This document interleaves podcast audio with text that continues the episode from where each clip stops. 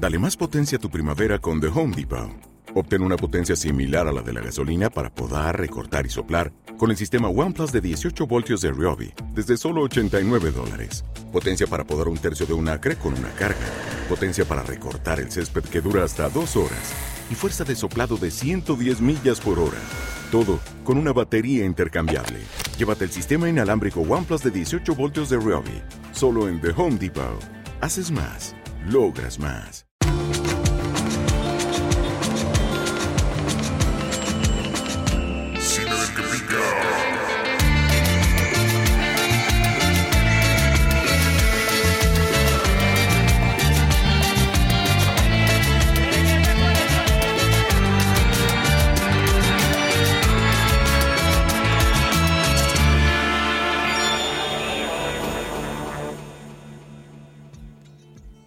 Hola y bienvenidos a un nuevo episodio de Cine del que Pica. Estoy una vez más aquí con mi amiga Xochitl. Hola.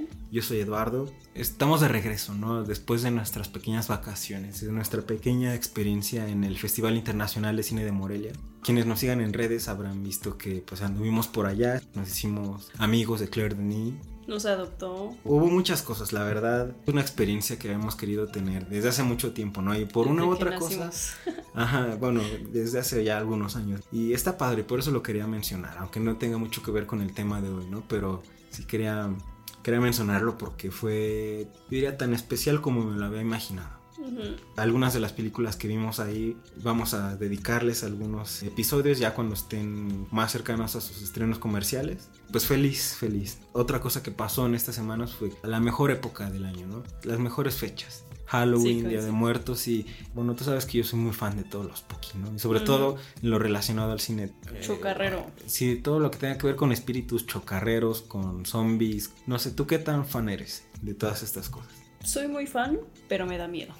me sigue dando mucho miedo y ya habíamos hablado de esto en el episodio de especial de cine de terror.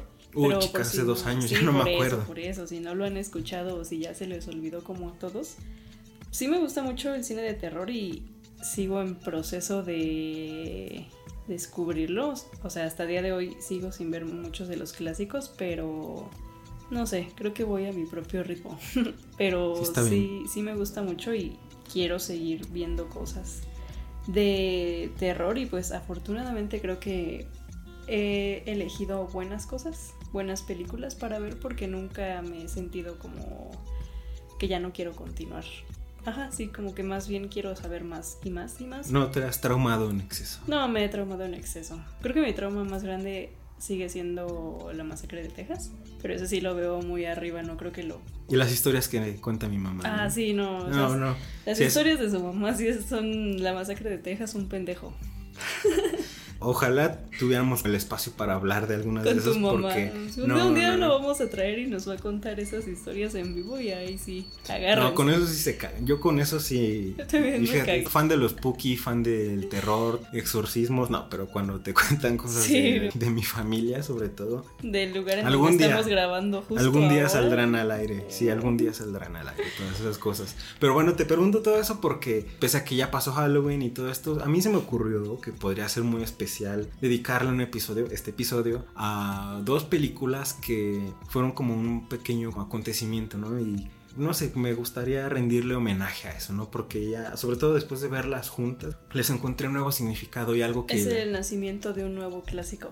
Que tal vez no, bueno, no sé, yo sí lo siento así. Cuando vi la primera, estamos hablando de X y de Pearl. De Ty West. Ajá. Pero cuando vi la primera sí me gustó mucho. Pero ahora que vi la segunda parte, que es la de Pearl, sí sentí como que desde el principio el director quiso crear eso, un nuevo clásico, ¿no? Que tal vez ahorita no. No creo que haya pasado desapercibida, pero sí creo que está agarrando apenas su lugar y su fuerza, porque pues, se acaba de estrenar. Pero sí creo que en unos años, tal vez muchos años, no sé, sí se va a convertir en algo importante para el cine de terror. Lo que llama la atención es que estén separadas realmente por unos meses de estreno, ¿no? De X y después la precuela que es Pearl. Todo esto como muy rápido, ¿no? Cuando X se estrenó en South by Southwest, dejaron este teaser anunciando que ya Ujú. tenían, no solo que la iba a ver, sino que ya la tenían Sí. hecha. Y bueno, ahora se estrenó Pearl en el Festival de Cine de Toronto, al final también ponen el teaser de que ya está en producción la tercera parte, lo que va a cerrar como esta trilogía, que se va a llamar Maxine. Es emocionante porque, como dices, tiene muy apuntado a que sea considerado un futuro clásico. Y bueno, sobre todo hablando de intenciones, lo voy a decir viniendo de A24, que estamos como a ver como cosas un poco más cargadas, no sé cómo decirlo, que se sientan como un poco más... ¿Experimentales? No, no, porque yo creo que estas en sí mismas como ejercicios son un poquito experimentales. Pero, o sea, no es Midsommar, pues. Y, Ah, y- sí, y no. sobre todo porque ya no quiero decir las palabras que siempre menciono. Sí, Pero- elevado. Ajá. Son, no diría ingenuas, porque creo que son muy inteligentes, estas dos. Pero, pero sí se nota que realmente lo que quieren es que nada más sea un rato de entretenimiento y traer como esas raíces del Sí. slasher y todo esto, que se sienta festivo, que puedas reunirte con amigos, verlas en una noche y, Sí, y no salir divertirte. traumatizado, ¿no? Aunque sí tiene algunos temas que pueden servir como subtexto y que, eh, sobre todo ya que las ves juntas, como que resuenan más, ¿no? Sí. Pero creo que lo que me gusta personalmente de eso es que no, nunca los deletrea. Mm, creo que en algún momento sí, pero no creo que esté mal porque... Bueno, ¿qué te parece si mejor primero contamos la Bueno, la, la premisa, la premisa de X, ¿no? de que, Ex primero? Que está citada en 1979 y tenemos a un grupo de cineastas jóvenes que se proponen hacer una película porno, una película para adultos en la zona rural de Texas y terminan estando en, los terrenos de una pareja de ancianos. Ellos aceptan sin el conocimiento de cuáles son las intenciones de estos jóvenes, ¿no? De, de que van a llegar a quedarse. Ajá. Bueno, obviamente en algún momento se van a enterar. Y es un slasher. O sea, sabemos qué va a pasar de ahí, ¿no? Creo que la cosa con el slasher es que a veces se pierde ese elemento de sorpresa porque sabes a qué vas, ¿no? Sí. O sea, no digo que todos sean los mismos, obviamente hay variedad dentro de este mismo subgénero, pero sí está como muy deletreado, eso sí está muy deletreado que sabes que probablemente de todos los personajes solo uno va a llegar a Vivo. los va a llegar vivo a los créditos, ¿no? Y bueno, aquí no es como que eso varía mucho, pero creo que de alguna forma tanto en la propuesta, en el estilo, como incluso con los mismos personajes y la premisa misma que yo creo que da es como divertido. Sí. Esto de, ah, pues vamos a hacer una película porno en secreto en esta zona rural de Texas y a partir de ahí se van a desencadenar los asesinatos, pues creo que ya es Viejo. viejo.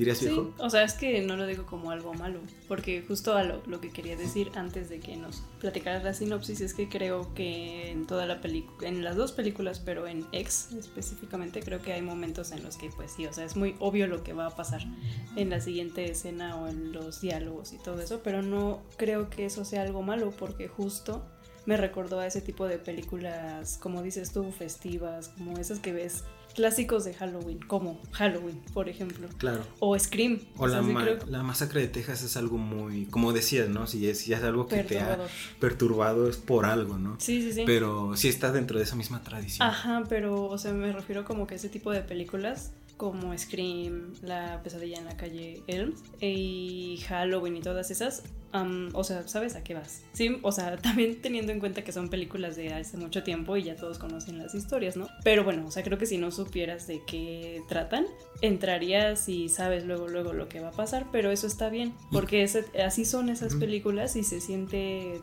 bien divertido, pero también tiene otros temas, ¿no? Y, y subtextos más, de, más abajo, como creo que lo tiene X. Y creo que justo eso la hace. Por eso digo que es como algo viejo, en el sentido de que sí no aporta como.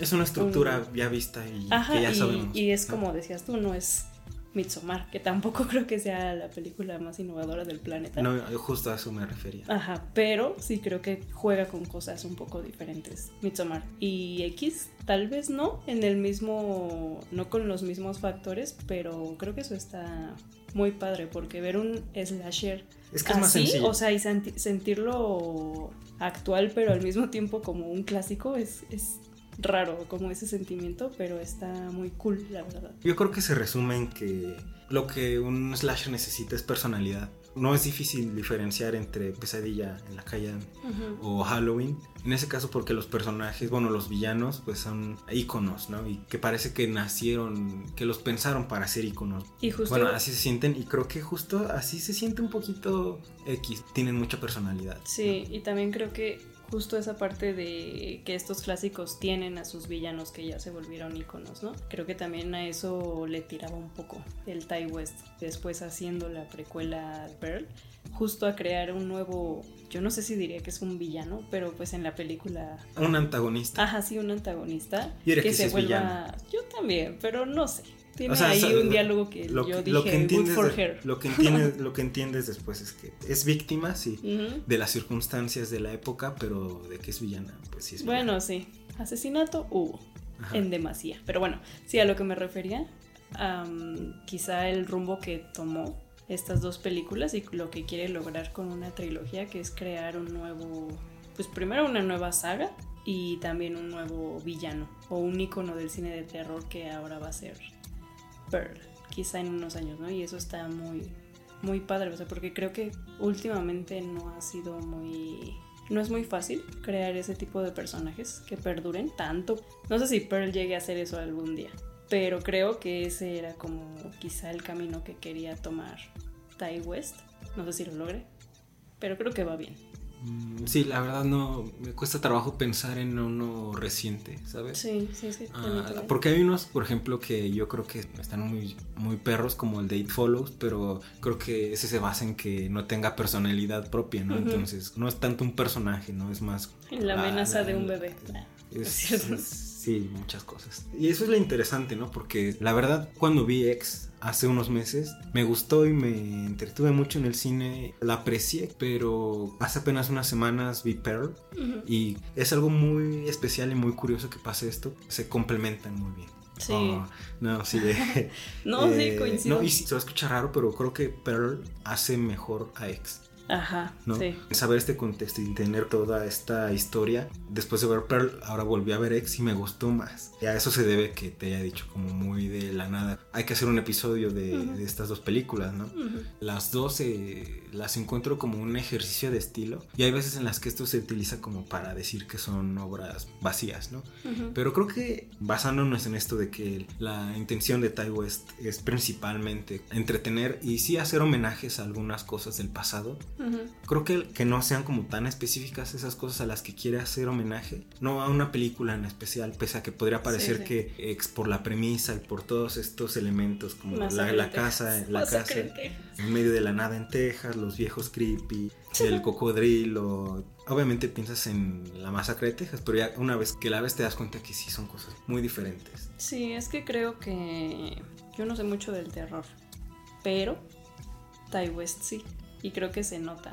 Como dices tú, no es un em, homenaje o una referencia directa, por ejemplo, a la masacre en Texas, pero creo que justo como que estudió todo lo que es el terror y como varios géneros y varias claves que usan y la y justo pudo hacer una película que era eso el terror como viejito y lo supo adaptar como no es una situación actual porque no está situada como, o sea, en esta época pero creo que sí trajo como una nueva situación a esas am, historias eh, antiguas y eso me gusta mucho Bueno, creo que tiene que ver mucho con la época en la que está situada X, ¿no? O sea, con todos estos personajes, bueno, al menos la protagonista, ¿no? Que es eh, Mia Goth Maxine. Soy una estrella y voy a vivir la vida que me merezco. Se siente como un mensaje o palabras rompedoras, ¿no? Que creo que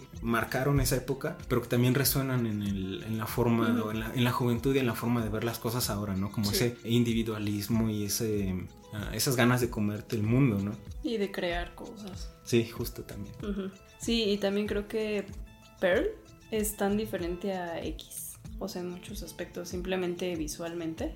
Pearl a mí me parece incluso más divertida que X por cómo está grabada. Creo que hay momentos en los que parece como que va a ser una parodia de X. Bueno, no de X, sino como de películas de terror. Pues- Y no, o sea, no creo que vaya por ahí, no creo que sea una parodia, pero sí tiene momentos muy, no sé, no sé si diría bonitos, pero no se sienten como sombríos, como Es más, una película de terror. Es que, creo que Pearl lo que hace es utilizar este homenaje que, bueno, Ex es una película muy sucia, ¿no? Y no solo por la premisa, Sí. sino que realmente se siente por la locación, ¿no? Todo este lugar casi olvidado por. Dios, los pantanos de Texas y todas Hasta estas los cosas. personajes. Ajá, pero O sea, cómo se viste. la estética de la película, Ajá, como sí. que el grano, el ruido visual, ¿no? La cosa comparable es que es completamente lo contrario. ¿no? Creo que el homenaje ahí va para otro lado, ¿no? El otro está en la, en la serie B, pero está en la, la, la edad de oro de Hollywood. En el Mago de Oz. Ajá, segura. pero acá es, ¿qué pasaría si Dorothy no supiera nunca que hay al otro lado del arco iris, ¿no? ¿Qué pasaría si Y- Dorothy no supiera cantar? o Y por eso creo que es una historia muy triste. O sea, Sabes Sí, que desde Ex te queda claro que es una historia muy triste, pero esta la vuelve tristísima, no, ¿no? no sé si en Ex se me haga una historia triste. Yo creo que sí, porque justo ayer que la volví a ver, Ah, bueno, algunos sí. de los momentos que tienen los villanos, bueno, los villanos, los, sí, abuelos los abuelos, los señores, es que está muy raro porque obviamente está hecho de forma muy creepy, ¿no? Sobre todo la escena de sexo y todas estas cosas. Así, qué pedo. Pero hay como cierta dulzura en sus interacciones, sobre todo en esta cosa, ¿no? Como de que son víctimas de algo que a todos nos va a pasar, ¿no? Que es el tiempo y de ver cómo nuestros cuerpos se van a cambiar. De hacerte la pregunta de si la belleza está como, o sea, si solo cupiera en, en, en una época determinada de la vida, ¿no? Ujú, ujú. Eso creo que regresar a esto que estábamos diciendo al principio, ¿no? De qué tan una historia de villano es. Yo creo que te hacen empatizar un poco con Pearl al mostrarla como una víctima por todas las circunstancias de, la, de este periodo, ¿no? De, después de la Primera Guerra Mundial y ya como más personal también esta madre abusadora y tener que estar al cuidado de su papá, está inmóvil en una silla de ruedas y toda esta como visión que se hace ella gracias a las películas de Hollywood, ¿no? Como estas expectativas a la vida, pero eh, cuando se vuelve ambiguo es que sabes que se va a volver loca en algún momento, pero no sabes si es como una acumulación de cosas o de o de qué realmente, ¿no? Porque no es como que sea algo gradual, o sea, obviamente las cosas van loca. aumentando, Sí, sí, sí. pero desde el principio la ves asesinando animales sin ninguna razón o al patito. Sí, Con el patito, qué culpa tenía. Sí, pero no sabes si es solo por el hecho de estar esperando a su esposo y por eso mismo encerrada y reprimida sexualmente, tal cual el escapismo, ¿no? Una... Sí, las expectativas que se hace de decir que merece algo, ¿no? Sí. Y, bueno, eso no la hace una villana, pero creo que la Pero forma es en la patos, que sí. tiene unas formas muy muy violentas, Violentas. muy violentas de Reaccionar de, al de reaccionar al rechazo y a yo diría como a verse a sí misma o no tanto verse a sí misma sino que las personas la vean como realmente es cuando creo que lo que ella quisiera es tener esta imagen como de como de símbolo de la época Sí, sí. ¿no? Las personas que ves en una película. Es, Sí, es como todo va muy bien, entre comillas, hasta que sus papás se enteran de cómo es, o hasta que el proyeccionista se entera de cómo es, ¿no? Ahí es, es lo que la vuelve, lo que vemos en X, ¿no? Sí, y es que justo creo que cuando ves X por primera vez, porque creo que así se tienen que ver, ¿no? Primero X y después Pearl, porque sí coincido contigo que viendo Pearl, X se vuelve mejor. Pero creo que cuando ves X por primera vez, mm, yo no empatizaría con los abuelos rancios, porque justo no entiende sus motivos, ¿no? Y creo que sí tienen escenas... Ay, chica, yo no sé si son escenas dulces. No digo que, no, creo que, ti, no creo que bueno. sean dulces, solo digo que yo pensé que iba a ser como esta metáfora más Abuelos contra jóvenes. tal cual. Sí, a los jóvenes como con cuerpos perfectos, luciéndose por todo el campo y ellos viendo Lo que ya no son. lo que no van a hacer, ¿no? Yo creo que está suficientemente, suficientemente bien marcado para que de alguna forma entender, al menos de dónde viene el reproche, ¿no? Y los celos, Ya que los asesinen a Los todos, celos pues obviamente. O sea, los celos sí lo entiendo y creo que es algo natural. O sea, para los abuelos, no sé, yo soy muy joven, es cierto. No sé, pero creo que esa parte sí la entiendo, como la de los celos. Y no hay que explicarlo mucho, ni tiene que ser muy obvio, ¿no? Pero a lo que me refería es que creo que en X no hacen como mucho esfuerzo por... O sea, como la película no hace mucho esfuerzo para, para poner a los abuelos como estos personajes tristes. O sea, sí entiendo que el... Ay, yo sí los veo bastante tristes. Mm, Y a partir de ahí, sí se, y a partir de ahí se, se desarrolla toda esta demencia senil, obviamente. Pero es Pero- que, o sea, creo que a, a lo que quiero llegar es que no los hace ver como el abuelito triste que pensaría, si me explico. O sea, creo que los abuelitos son tristes en general. Y muchas películas o muchas historias, lo que sea, como que se enfocan mucho en eso, en su tristeza. Y no estoy diciendo que esté bien o que esté mal, solo creo que X no se enfoca en eso precisamente, sino como en otra parte de que gracias a esa tristeza y a todo lo que ya ha pasado se convirtieron en esto. Pero lo que estamos viendo ahorita no es algo bueno, o sea, son Es que Son no, cuando digo que me, cuando digo que siento alguna especie de lástima no es como que lo inclina a un lado bueno, solo digo que No, sí, sí, pero o sea, lo que me refiero es que lo que estamos viendo, o sea, lo que te presenta X son, es que son dos personajes malos. sí, Ya. O sea, las motivaciones que tienen detrás No quizá importan no las, tanto. ajá, sí, no las vemos en esa, al menos en ese momento, ¿no? Pero en ese, en ese momento y en esa situación, y para los protagonistas que son con quienes, creo que sí busca que empaticemos, sobre todo con, ¿cómo se llama el personaje de Miagot? Maxine. Maxine, sobre todo con Maxine, am, sí, sí hace esto, ¿no? O sea, de, de querer empatizar con ella y con ellos, y está bien. Pero después en Pearl te da todo el contexto de por qué, bueno, no sé si por qué, porque esa chica ya nació loca, la verdad, la Pearl. Pero sí, como dices tú, sí son como cosas que se van acumulando y situaciones que están fuera de su control que van haciendo que llegue a un punto que ya es insostenible en X. Sí, lo digo no como justificación, solo digo como un análisis de personaje que me parece interesante y se me hace triste porque es un sueño que tal vez muchos podemos compartir, ¿no? Como de salir de, de la jaula, del rancho. La cosa es que sabes cómo va a terminar. Sí, pero, o sea, solo creo que por eso me gustan tanto separadas y también juntas, porque creo que separadas cuentan cosas completamente... O sea, X está en un lado, o sea, en un punto y Pearl está en el opuesto, totalmente creo. Pero cuando las juntas entonces se crea algo muy complicado y un personaje muy, pues sí, muy complejo. Y eso me gusta mucho, pero, o sea, esa parte de que sean tan diferentes y digan cosas con sus personajes tan opuestas, aunque parece que no, me parece muy cool para un personaje y para una historia, como tener esa, am, esa gama de matices. Te das cuenta que los personajes, tanto de Maxine como Pearl, tal vez no son tan diferentes. Y bueno, a mí la verdad cuando vi X la primera vez me sorprendió el look que tienen los ancianos, sobre todo Pearl, que es claro que es, ah, es- que es maquillaje. O sea, Ah, se ve un poco sí, sí. fake, la verdad. Ajá. O sea, estaba claro que era alguien a quien maquillaron para darle ese aspecto y, y yo me quedé pensando mientras la veía, pero ¿por qué lo harían? ¿Por qué no nada más castearon a una, Una persona buena. de la tercera edad y ya? Ajá.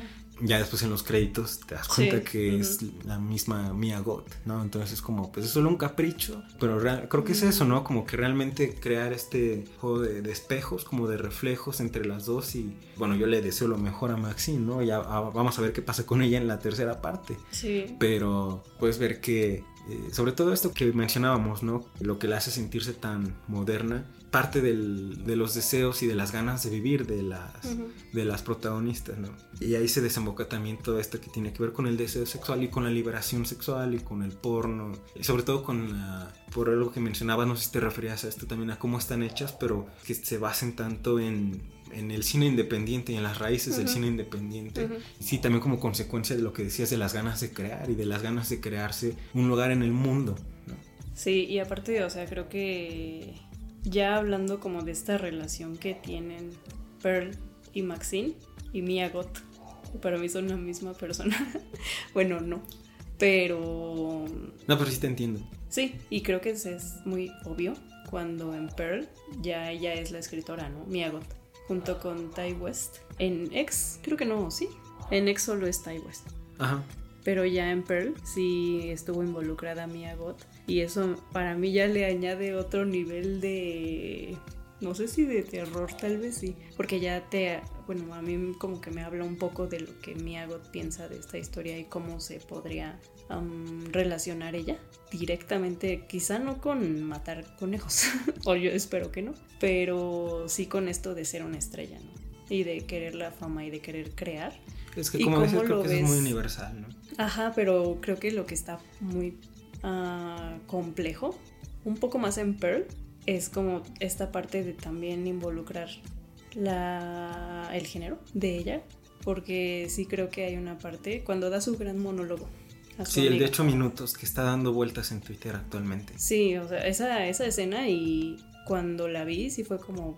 Ahí es el momento que yo dije, good for her, Cinematic Universe, esta se va directo ahí, a esa lista. Y creo que ese diálogo como que ya le añade mucho, am, eso que digo, como el género, ¿no? Y lo que significa crear para una mujer. Sea en esos años, sea bailar, sea ser una, sea ser una actriz o una escritora. O sea, creo que no, a lo mejor no es como un tema que toque la película y no es algo que creo que pueda ser muy extenso. Al menos en Pearl creo que sí está, eh, bueno, está relacionado en qué es lo que la industria, que por un lado es como muy colorida y muy super histriónica, ¿no?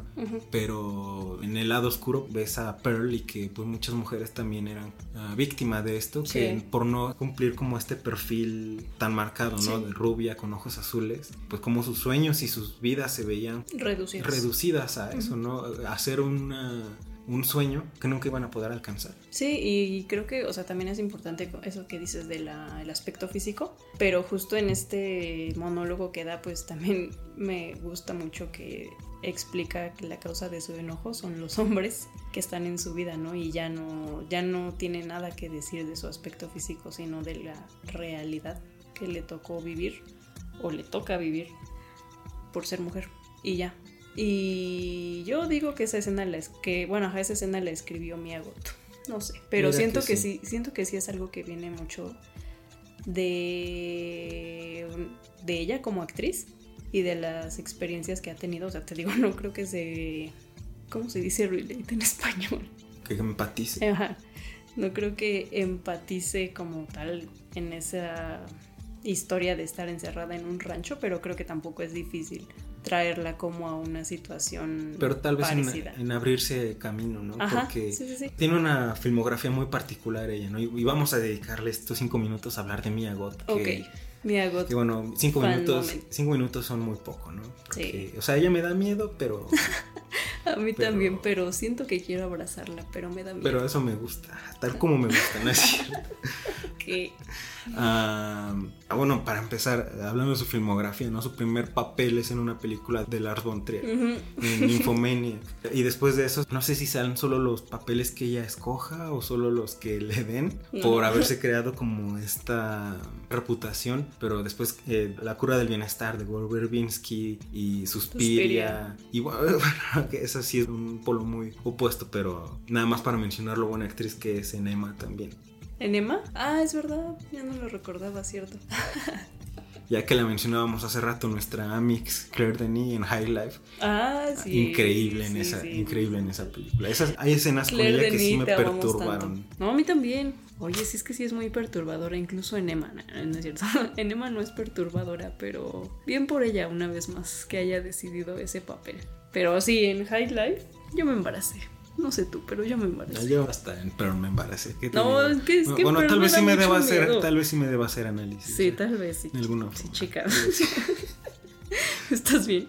Bueno, siguiente pregunta, ¿cuál era? Este, no, o sea, pues solo estábamos hablando de que mm, co- todo esto de que ya en Pearl ella sea también la escritora y como esta anécdota de que cuentan ella y Ty West de cómo fue que estaban haciendo ex y a eso nos referíamos cuando decíamos hace rato como cómo fue grabada y cómo es un reflejo un poco de nuestros tiempos. Me refería a esto que voy a contarles ahorita que es eso, ¿no? Cuando estaban grabando Ex. Eh, ¿Era la pandemia o empezaba la pandemia? Algo así. Ya está en Nueva Zelanda, que es Ujú. donde se filmó. esta- Bueno, era famosa por no tener ni un caso Sí, de, sí, sí. de COVID, ¿no? Entonces por eso se fueron a filmar allá. Tuvieron Ujú. que hacer como dos semanas de cuarentena. Sí, no, o sea, no podían regresar y pues tenían que estar allá y no tenían nada que hacer y dijeron, ay, ¿qué tal que hacemos otra película? Y así surgió Pearl, pero creo que fue mucho como de platicar, ¿no? De estos temas que se tocan en Ex y de su protagonista, de Mia Goth y todo eso que, que salió a hacer una precuela y hablar de la protagonista como ya más de su personaje, no, no como tal de cómo mata a conejos y a la gente, sino como cuáles son sus, ah, no sé si decir motivaciones, pero su, sus traumas que la han llevado hasta ese momento y, y esa colaboración me parece muy bonita. Es como darle esa Sí, libertad y esa confianza a una actriz claro, claro. creo que es algo muy muy padre y por eso siento que Pearl es tan... Es que no es bonita, pero sí se siente mm, original. Es que sí te puedes identificar y no con esto quiero decir que voy a Es matar que a no, conejos. al, al- no, al dar motivaciones no quiere decir que estés justificando. Sí, pero ay, mi Agot, cuánto te amamos. Y por eso creo que Pearl y X en un futuro pueden ser, o sea, más allá de lo de la historia, de cómo está grabada y que sean dos películas y todo esto que ya hemos dicho, creo que toda esa parte de su creación y cómo fue pensada, a lo mejor no no como una trilogía desde el inicio, porque eso no sé. No sé si desde el principio pensó que fuera una trilogía. Creo que desde esas pláticas quedó claro que querían contar también qué pasa con Maxine. Y yo creo que Mm. también, ah, ahora que decías todo esto de la industria y de, de su figura también como mujer, pues si la tercera parte ya va a estar situada en Hollywood, yo me imagino que de eso va a tratar principalmente, ¿no? Bueno, me imagino. Bueno, sí, pero creo que está padre tener una película así que se pueda volver un clásico con todo esto detrás. Y aún si no sabes todo esto, solo por las películas y por lo que te cuentan, también puede ser un clásico. Entonces, yo sí me declaro fan de aquí y hasta que me muera de esta saga. Y si quieres ya nada más para terminar, eh, mencionando esto que es parte de las películas, o al menos parte de sentimiento de colaboración, ¿no? Ujú. Porque va a sonar gracioso que lo, lo conecte con la trama de X, pero es que es cierto, ¿no? Y sí, es una película porno, es, bueno, soft porn, pero la energía que tiene el equipo es el de un equipo de cine independiente tal cual. Y ese rato que mencionaba que toma un camino diferente al de la masacre de Texas, igual decía que tiene estos homenajes o, o referencias, si quieres verlo así, pero creo que más allá de lo estético es en espíritu, ¿sabes? O sea, no que X tal cual siga ese espíritu, porque creo que queda claro que es una película con un presupuesto decente. Puede irse a, filmar a Sí, a Nueva, Nueva Zelanda, y todo eso y, y recrear. Y tener y a Kid Cudi en el cast. Claro, sí. Eh, me queda claro que en eso estaban bien servidos, ¿no? Y bueno, regresando a todo este estado del cine en los 70, a lo que voy es que además de todos estos temas que ya mencionamos, cuando ves el plano general es como una historia sobre la historia misma del cine y de cómo ha avanzado y de la edad dorada de Hollywood y sus lados oscuros y en X el surgimiento de nuevas El voces y el cine independiente el que ya no estaba obligado a seguir el- eh, los caminos de Hollywood y que era especial porque estas personas podían tomar sus ideas bajo un sueño y bajo bastante determinación, saber que si puede reunir un grupo de gente se puede hacer una película, ¿no? Y, y a partir de eso también puede tener un mercado y cierto éxito comercial que bueno tal cual creo que es como pasó con X. Estaba viendo que si no fuera por Everything Everywhere All at Once sería como la propuesta independiente original más exitosa del año. Mm, o sea la diferencia entre lo Sí, que hizo sí. Everything Everywhere y esta es es alta, Colosal. pero, pero aún así te habla de un éxito, ¿no? Entonces, a lo que iba con la masacre de Texas es que Top Hooper y todos estos cineastas también de en ese entonces pues, era lo que hacían, ¿no? Como desafiar al status quo y es lo que les daba esta personalidad y lo que hacía las películas ser lo que son y en el caso de la masacre de Texas darle esta textura y esta verosimilitud tan No, yo me estoy guacareando tan- nomás. Sí, pero, recordar. pero creo que eso es lo que le hace la Sí, mejor sí. película de la historia, ¿no? De- no sé. No es pero- pregunta. Ah, bueno, fin del debate. ok, ya me voy a guacarear. Claro, no, sí, pero, pero eso también se me hace muy lindo. Y como dices también, bueno, principalmente esta colaboración con Miyagot, pero también saber que es el mismo crew de Excel que se pasó a, creo que solo fueron como tres, algunas semanas de distancia entre la filmación de más Creo que ninguna. Creo que terminaron así, por ejemplo, el viernes y al siguiente lunes ya estaban grabando. pero- No, no sé si filmando, pero al menos ya Ah, bueno, sí. preproducción, ¿no? Entonces sí. no pasó mucho tiempo y muchas personas se, se pasaron a trabajar, ¿no? Por ejemplo, la, esta actriz que hace de la mamá de Pearl en, en Pearl, ella también trabajó en X, pero como, ¿cómo se les dice? Quienes Está. son como guías, coordinadoras en las escenas íntimas. Ah, no sé, pero así ya sé. Tienen un nombre y sí es este, obviamente muy importante, sobre todo en una película como X Sí, que sí. tiene tantas escenas así. Ty West le dijo, pues no, no hace ningún año que hagas el casting, ¿no? Y se queda. Sí me preguntaba por qué no tenía películas en su... Bueno, casi no tenía películas en su biografía en Letterboxd, pero wow, no sabía eso. Sí, otro ejemplo, ¿no? Pero también el, por ejemplo, el director de fotografía, que es regular de Ty West y todas estas, me imagino las personas que tal vez no sabemos el nombre, pero que obviamente están detrás de todo esto y que son las que las películas mismas hacen tributo al crafting, a la realización como tal, en estas películas y en general en la historia del, del cine. Y eso me parece muy bello y también, no sé si quieras decir algo más, pero también una bonita forma de cerrar este episodio. No sabía que eras poeta. Ya ciérrale con esta frase. Me salió poeta el güey.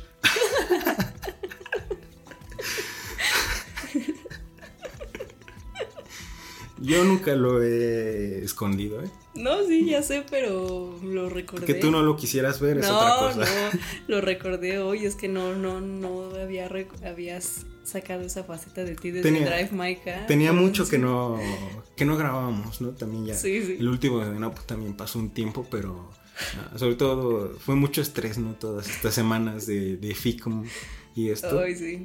Pero bueno, esperemos que eh, tómenlo como recomendación también. Creo que no son películas que se puedan spoilear tanto. No, no creo que, que lastime mucho si, si sabes uno que otro detalle, es por si se nos escapó. Eh, yo creo que se disfrutan tal cual. Sobre todo también por esto que decíamos de la, estructura del slasher, ¿no? avisados están. O sea, si no las han visto, obviamente es una recomendación que ahí se queda. Yo creo que se la van a pasar genial. Sobre todo si la ven tal cual, como estamos grabando esto ahorita, sábado en la noche, eh, con papitas, inviten a sus amigos o no sé, con su familia. Si es que no les da como penita ver escenas un poquito fuertes, pues. Subidas de tono. Se la, se la van a pasar bien, ¿no? Creo que se la van a pasar muy bien. Y pese a todos los temas que sacamos aquí, creo que ese es su principal objetivo y yo por eso creo que son un éxito. Y obviamente eh, vamos a estar pendientes de qué pasa con la tercera parte, con Maxi, ¿no? Porque también eso es algo que escuché que dijo en una entrevista, ¿no? No, no se puede hacer un buen slasher sin un buen montón de secuelas. Lo que pasó es que él se, se, me calentó el muchacho y pues la sacó en, en menos de dos años, ¿no? Pero creo que va a estar padre. Sí, ojalá sea mala. No. Estaría chido. No, es que creo que para que sea una buena saga tiene que tener una mala. O sea, pero sabiendo que va a aportar algo a la trama, ojalá sea mala, tan mala que sea buena. Yo confío en mi Agot. Yo también, obviamente. Tus palabras me hacen pensar lo contrario. No me importa. Yo también la amo con la intensidad de mil soles. Bueno, sí, no, me retracto, no, no, espero que no, pues no es competencia. Yo la vi primero. Ella está casada con. Con el Shia, la No digas. Sí, pues bueno. Niago, cásate con. Pues, ¿qué quieres con el Lalo? Está bien. Conmigo también si quieres, pero si te quedas con el Lalo también está bien. Pero no manches, sal de esa relación, por favor. Creo que apenas tuvieron un hijo. No, ya córtale. No, ya. Ya, ya, córtale.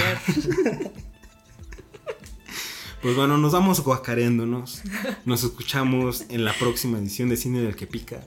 En las últimas, varios de los últimos episodios que vamos a tener esta temporada, eh, estén atentos, va a haber ¿Va a haber sorpresas? ¿Va a haber sorpresas? No sé si va a haber sorpresas, pero va a haber más episodios. Episodios sí, va sí, episodios va a haber. Podcast va a haber. Ya, mínimo, ¿no? Nos escuchamos. No es mucho, pero es trabajo. Nos escuchamos cuando le estemos mentando la madre a Ñarrito en el próximo episodio, creo. Y si no, pues si yo no estoy es porque morí de cringe. Ya, ya lo saben. Nos escuchamos en la próxima. Bye. Chao.